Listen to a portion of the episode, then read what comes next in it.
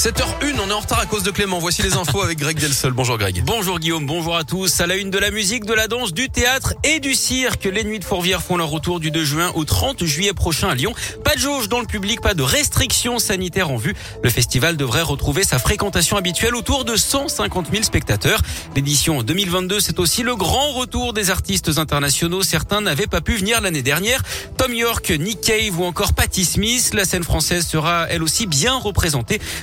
Delorme, le directeur des Nuits de Fourvière, espère bien plus qu'un simple retour à la normale. J'espère que ça sera pas normal. J'espère que ça sera explosif. c'est fait pour être explosif. 2020, le festival a achoppé. 2021, où on voulait absolument que le festival ait lieu, il a été formidable, mais il a été réduit. On était à peu près à 50% de ce que nous faisons d'habitude.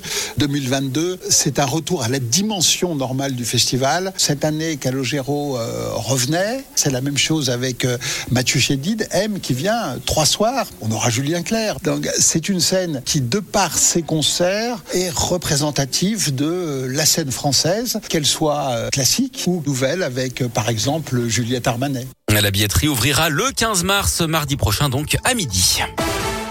Dans l'actu local, un homme grièvement blessé par balle à Lyon. Ça s'est passé place Raspail hier soir dans le quartier de la Guillotière. Une enquête a été ouverte pour déterminer les circonstances exactes de ces tirs.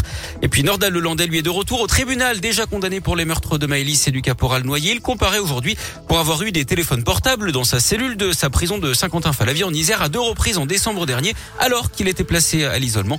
Il se serait procuré ses téléphones grâce à une femme originaire de Bourgogne qui lui rendait visite très régulièrement et qui avait d'ailleurs reconnu les faits.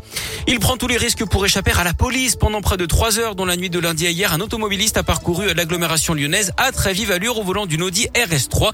Il venait de fuir un contrôle de police. Ivre et sans permis, il était ensuite aperçu monter des soldats à Caluire sur le périphérique avant de perdre le contrôle de son bolide à Villeurbanne. Au passage d'après le progrès, il avait roulé sur les rails du tram en se filmant.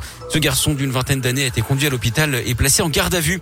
Près de 3500 personnes hier dans les rues de Lyon pour la journée de lutte pour les droits des femmes. De son côté, la métropole de Lyon s'engage contre la précarité menstruelle et lance une grande collecte de protection féminine avec l'association Règles élémentaires.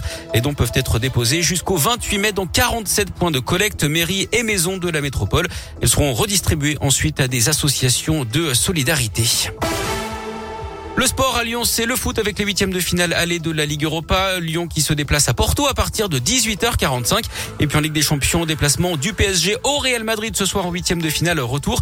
Hier, notez la qualification de Liverpool face à l'Inter Milan et la très large victoire du Bayern Munich face à Salzbourg. Score final 7 buts 1.